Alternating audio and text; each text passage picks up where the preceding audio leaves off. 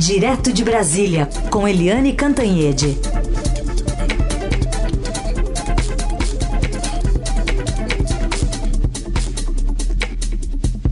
Oi, Eliane, bom dia. Bom dia, Heisen, Carolina, ouvintes. Oi, Eliane, bom dia. Bom, começamos com a leitura do Diário Oficial já nas primeiras horas da manhã, né, com a exoneração do Valeixo, diretor-geral da Polícia Federal, e agora há já a notícia de um pronunciamento nas próximas duas horas pelo ministro da Segurança, Sérgio Moro. O que podemos esperar dessa fala, né, já que não é uma entrevista coletiva? Olha, a expectativa, uh, no pouco que deu para apurar agora de manhã, a expectativa é de queda do ministro Sérgio Moro. Sérgio Moro cansou cansou, ele, enfim, era um juiz, um juiz é, famoso, inclusive no mundo todo, por fazer, por comandar a maior operação de combate à corrupção que a gente tem notícia, não apenas no Brasil, mas também fora do Brasil. É, ele largou a magistratura, uma carreira vitalícia para assumir um cargo no governo Jair Bolsonaro. A expectativa dele era transformar a Lava Jato numa operação nacional e, além disso, carregando para o Ministério da Justiça de novo também a questão da segurança nacional. É, o clube, é, ali a, a tentativa né, de fazer um, uma grande, um grande combate também ao crime organizado, às milícias, etc., de dentro do Ministério da Justiça. Mas o presidente Bolsonaro nunca suportou que o Moro fosse mais popular do que ele. O, o Bolsonaro é chamado de mito pelo grupo, pequeno grupo que apoia ele nas ruas e tal, mas o grande mito do início do governo era o Sérgio Moro. Essa relação foi sempre conflituosa, a gente acompanhou quantas vezes o presidente desautorizou o Sérgio Moro, desde daquela primeira vez em que ele tirou a Ilona Isabó, que é uma grande. É, é um especialista em sistema penitenciário aqui no Brasil. Ele, o Moro convidou ela para ser suplente no mero conselho. O presidente pegou o telefone, ligou para o Moro e mandou ele desconvidar a moça. Aquilo ali foi um marco. Depois daquilo, foi uma atrás da outra. O Moro não interferiu no, no decreto das armas o Moro é, era contra o excludente de licitude, é, o Moro ficou calado naquela, naquela é, insubordinação toda da polícia é, no Ceará.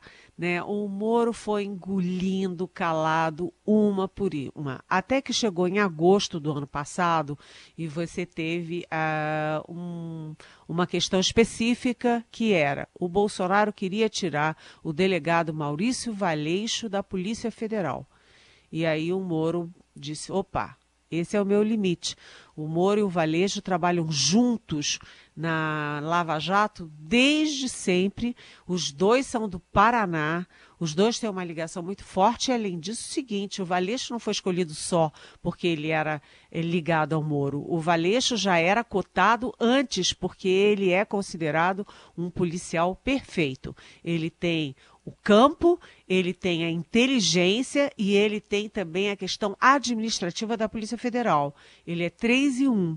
E aí o Moro disse em, agosto do ano passado, não, para sair o, o Valeixo, eu saio também. E aí acabou ficando, mas o presidente falou publicamente naquela hora, quem manda sou eu. E desde então ele está com o Valeixo arranhado é, na garganta e agora ele demite o Valeixo. Mas demite o Valeixo e o que todo mundo está prestando atenção é no caso do próprio Moro, porque ele vai fazer esse pronunciamento às 11 horas.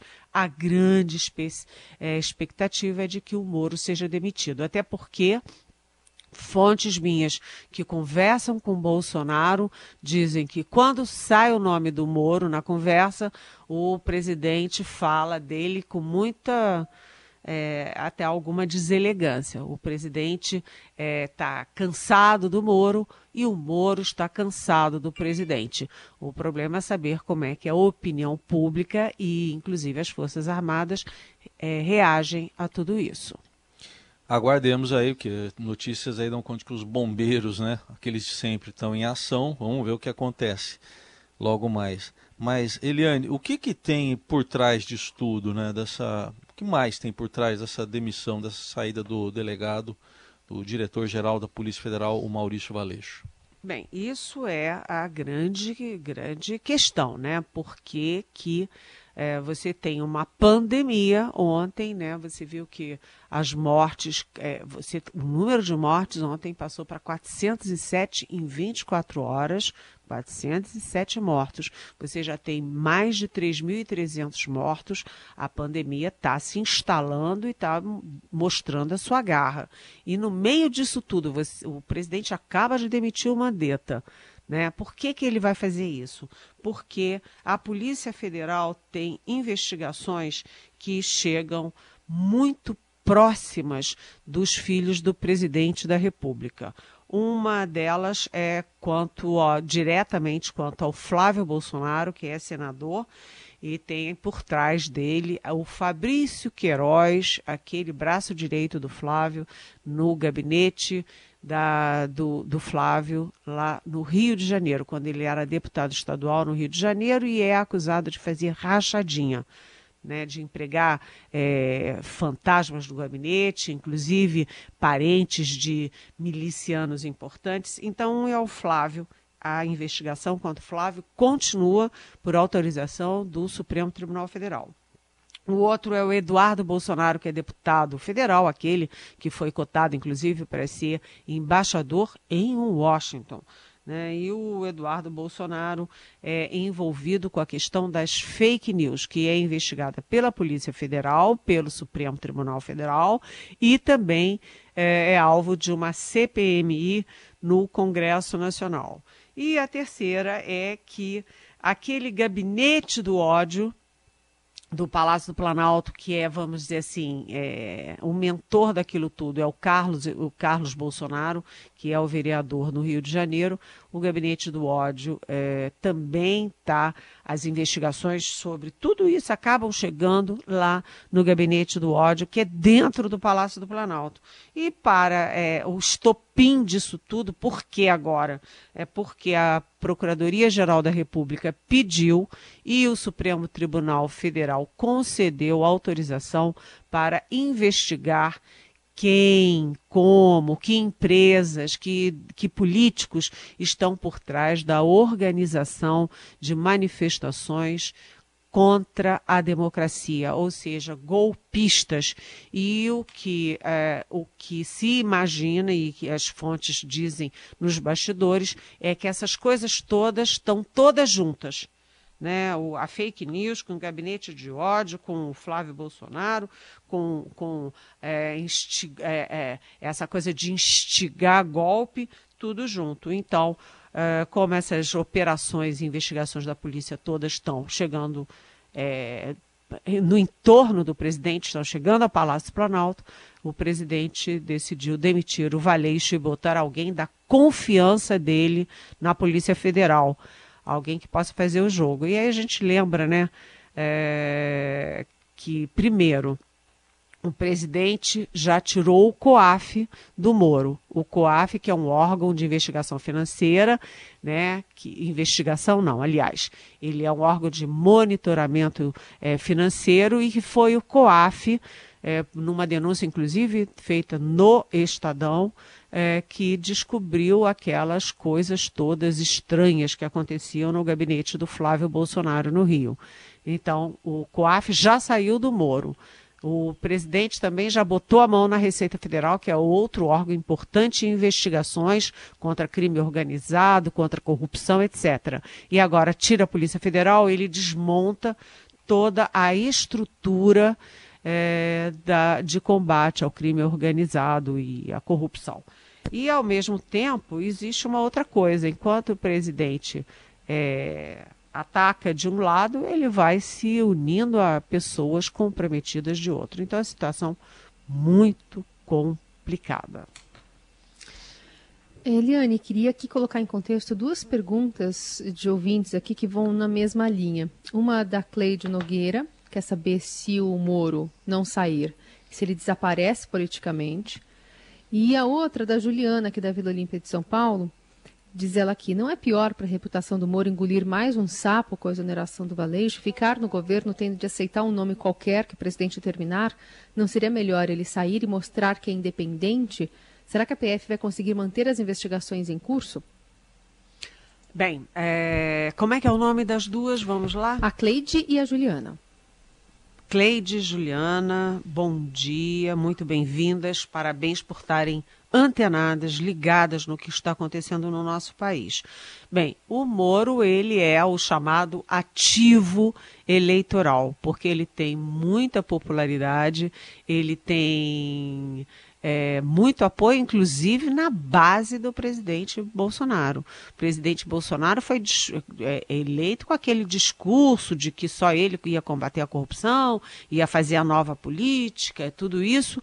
Então, o Moro tem muita base, é, muito apoio dentro da base do presidente ele não tem apoio é da esquerda, porque como ele foi, vamos dizer, aspas, como eles dizem, carrasco do ex-presidente Luiz Inácio Lula da Silva e do PT, então a esquerda não, e principalmente o PT não, mas do, do centro para a direita todo mundo acha que o Moro fez, enfim, mexeu numa ferida que precisava ser mexida, que é a corrupção galopante, é, extraordinária que acontecia no país. Então o Moro ele sai do governo e agora o que, que ele vai fazer se ele efetivamente confirmar a saída dele? é bastante provável, mas vamos ser cautelosos enquanto ele não bater o martelo. É, a expectativa é de que é, o Moro não pode voltar para a magistratura. Ele perdeu a chance de ser indicado para o Supremo, porque quando ele veio para o governo, a, a, expectativa dele era assumir a vaga do, no Supremo Tribunal Federal. Isso está fora de cogitação. É, o que, que sobra para ele? Ou um escritório de advocacia, iniciativa privada, ou entrar para a política. É uma decisão complexa.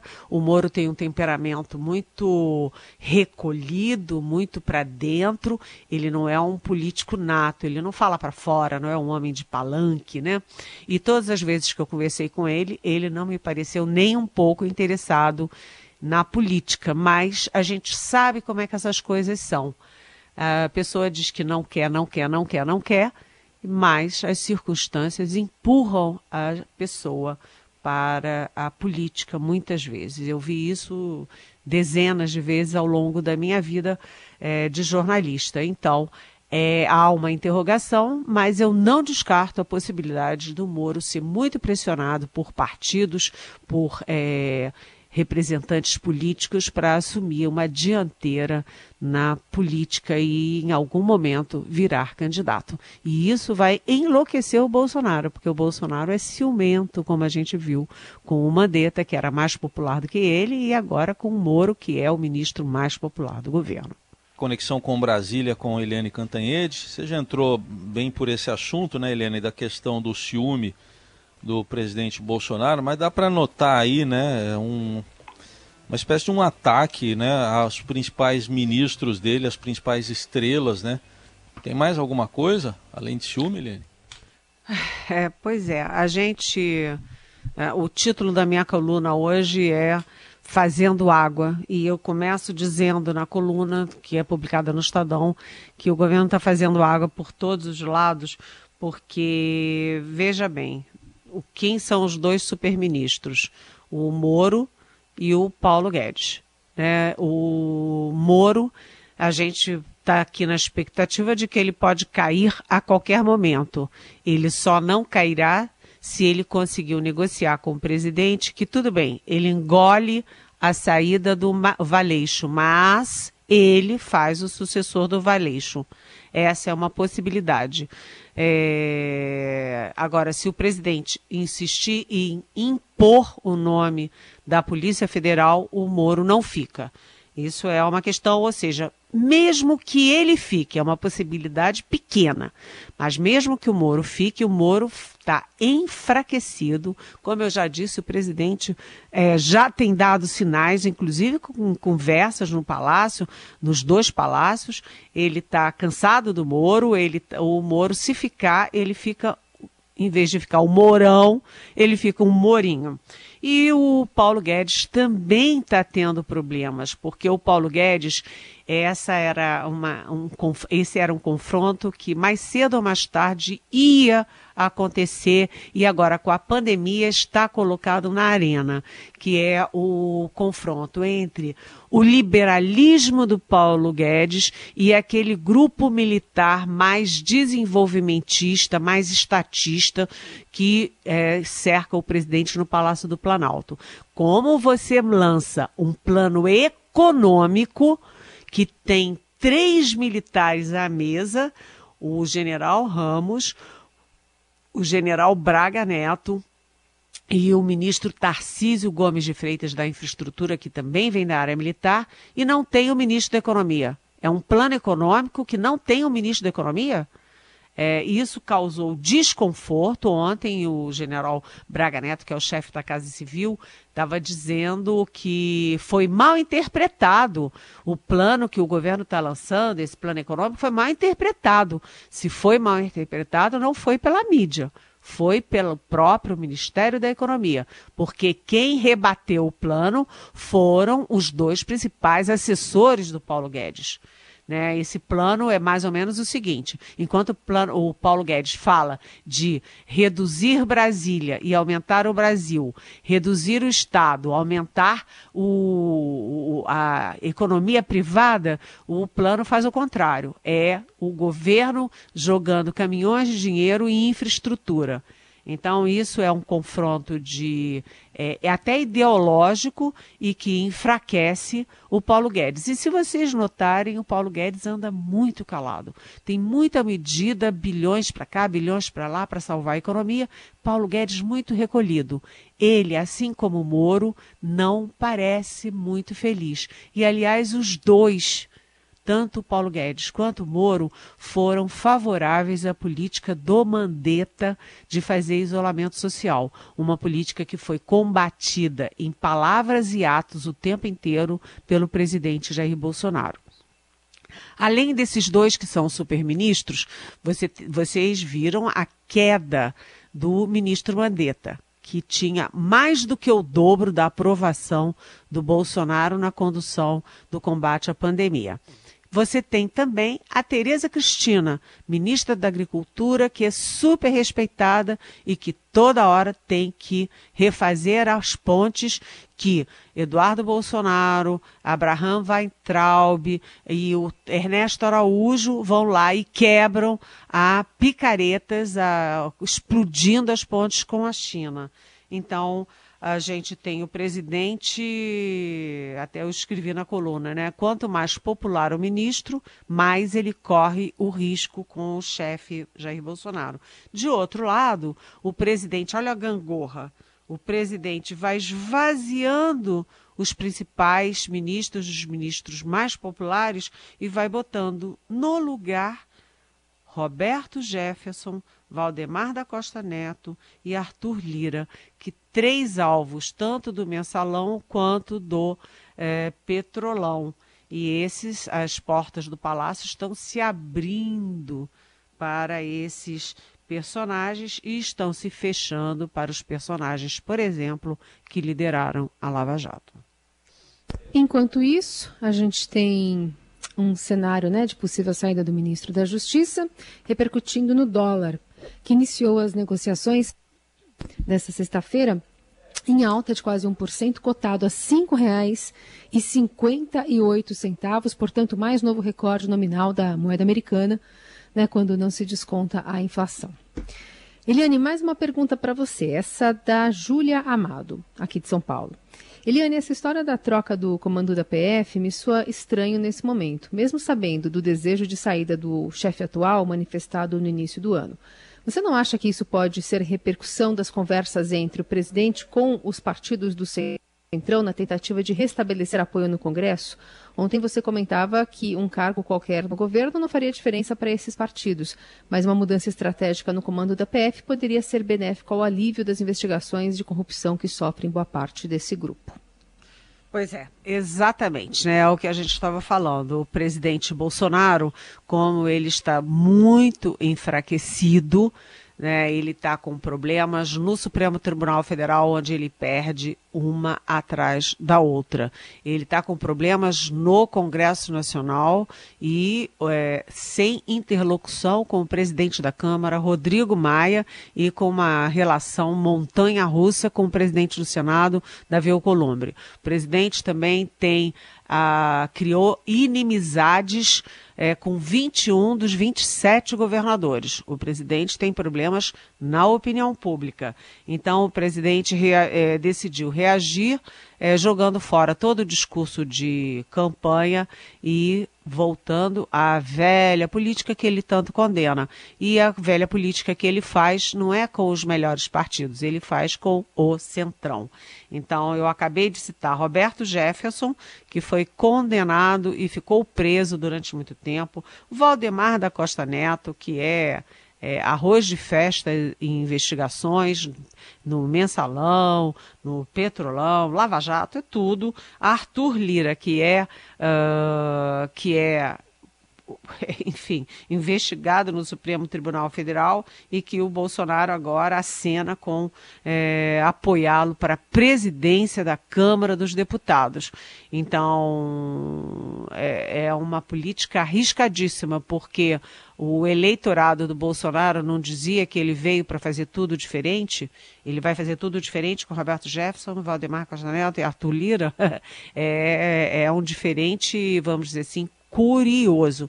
Agora, o presidente recebeu na quarta-feira o presidente do MDB, o Baleia Rossi, que é deputado federal, e recebeu ontem o presidente do DEM, que é o ACM Neto, que é prefeito de Salvador. E os dois disseram que não negociam cargos que querem discutir outras coisas, é, é, votações, etc. Mas, de qualquer jeito, acho improvável que eles se movam como o presidente quer para a, afastar, reduzir, enfraquecer o Rodrigo Maia.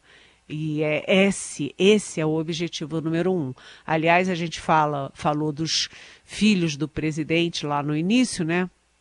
Que são alvos é, de investigações do, da Polícia Federal, direta ou indiretamente, mas além disso, é o seguinte: o presidente tem convivido com uma avalanche, uma avalanche de uh, acusações na internet contra os adversários dele. O campeão desses ataques, como alvo, é o Rodrigo Maia, mas também tem o João Dória de São Paulo, tem o Witzel do Rio de Janeiro, é, enfim. Até a Tereza Cristina passou a ser alvo é, da rede bolsonarista na internet. Então, é, ataque, defesa dos filhos, defesa dos amigos, dos novos amigos e ataque a todo mundo que o presidente acha que ameaça ele. Nós estamos vivendo, portanto, numa guerra política. Eliane, e as Forças Armadas nesse contexto todo aí, vem algum papel aí nesse embate todo? Olha, eu ontem falei com é, algumas fontes dessa área e no final do dia um, uma alta fonte me disse, eu até anotei aqui, que o dia de ontem foi, aspas, terrível e desgastante, porque as Forças Armadas, o, os militares é, têm uma boa relação com a Polícia Federal. Claro que às vezes se estranham, porque né, quando tem linhas comuns de atuação, às vezes se estranham, mas eles se respeitam, respeitam o diretor-geral da Polícia Federal e principalmente não querem mais crise no governo. Eles tiveram, os generais do Palácio, muito trabalho para tentar segurar o Mandetta, tentaram acalmar o presidente, tentaram acalmar o Mandetta, mas o Mandetta estava numa linha muito de ataque, eles não conseguiram ligar, é, é, segurar o Mandetta e aí entregaram para Deus e ele acabou sendo demitido. Mas agora a mesma operação do deixa disso está sendo dos militares para tentar segurar o Moro. Aparentemente não está dando certo. E eles também estão aborrecidos porque o presidente derrubou três portarias do Exército que davam ao Exército o poder de fiscalizar, monitorar né, eh, as armas de civis no país. Isso é ruim para a Polícia Federal, enfim, por quê? Porque o Exército, controlando essas armas, ajuda a Polícia Federal no combate ao crime organizado, no tráfico de armas e também no combate às milícias. Né? E depois, ontem, essa decisão do presidente de derrubar as três portarias foi na sexta-feira. Ontem saiu uma portaria que é assinada pelo Ministério da Defesa e pelo Ministério da Justiça, aumentando as munições a que os civis têm direito. Em janeiro, as munições individuais, ou seja, por armas, se você tem três armas, multiplica por três é, passaram de 50 para 200 e ontem de 200 para 550 por mês. Isso, isso pode ser muito perigoso. Bom, em uma hora e meia a gente vai saber o que, que é, a decisão, né, do, do, do, ministro Sérgio Moro a partir das negociações que ainda estão ocorrendo aí em Brasília. Obrigada, Eliane. A gente volta a conversar. Bom fim de semana. Bom fim de semana. Beijão.